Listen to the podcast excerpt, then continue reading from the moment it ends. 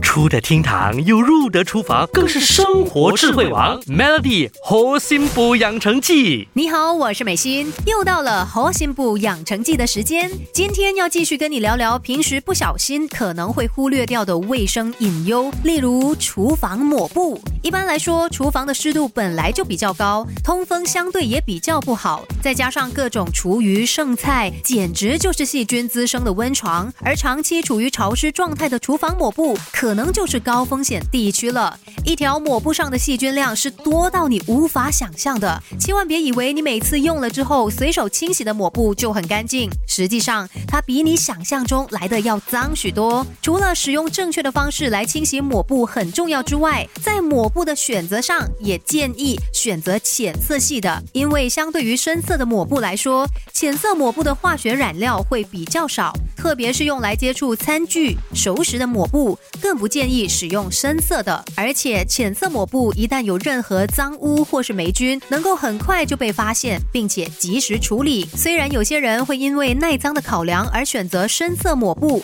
但却可能因为这样而难以察觉到抹布真实的卫生情况哦。具体来说，厨房抹布应该要保持柔软度、清洁度，不能够过硬，更加不应该要有黏湿的感觉。再来，也不应该出现明显的不清洁印记。如果发现你家的抹布没有达到以上的标准，那就说明卫生不到位，或者是你应该换一条新的抹布了。虽然说我们本来就是和细菌共存在这个地球上的，而且一般健康的情况下，身体接触到细菌不会有严重的不适反应，但这不代表我们就该让抹布上的细菌肆意增长。